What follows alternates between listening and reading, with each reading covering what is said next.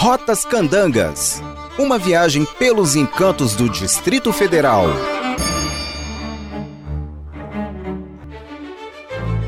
Um dos parques mais visitados do Distrito Federal, o Parque Ecológico dos Jequitibás, localizado em Sobradinho, foi criado em 1994 e oferece boa infraestrutura a seus visitantes.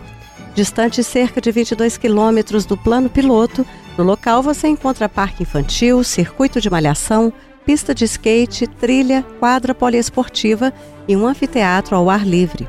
Árvores de grande porte, como jequitibá, que dá nome ao parque, são compartilhadas por variadas espécies de aves, como anu branco, ariramba, beija-flor tesoura, ferreirinho relógio, entre outras. O parque abriga mata ripária em sua maior parte preservada, por onde flui o Ribeirão Sobradinho. Matas ripárias são ambientes florestais próximos a corpos d'água abrangendo matas ciliares e de galeria. Essas matas contribuem para os serviços ambientais de manutenção da qualidade da água, preservação do solo e de proteção dos ecossistemas naturais.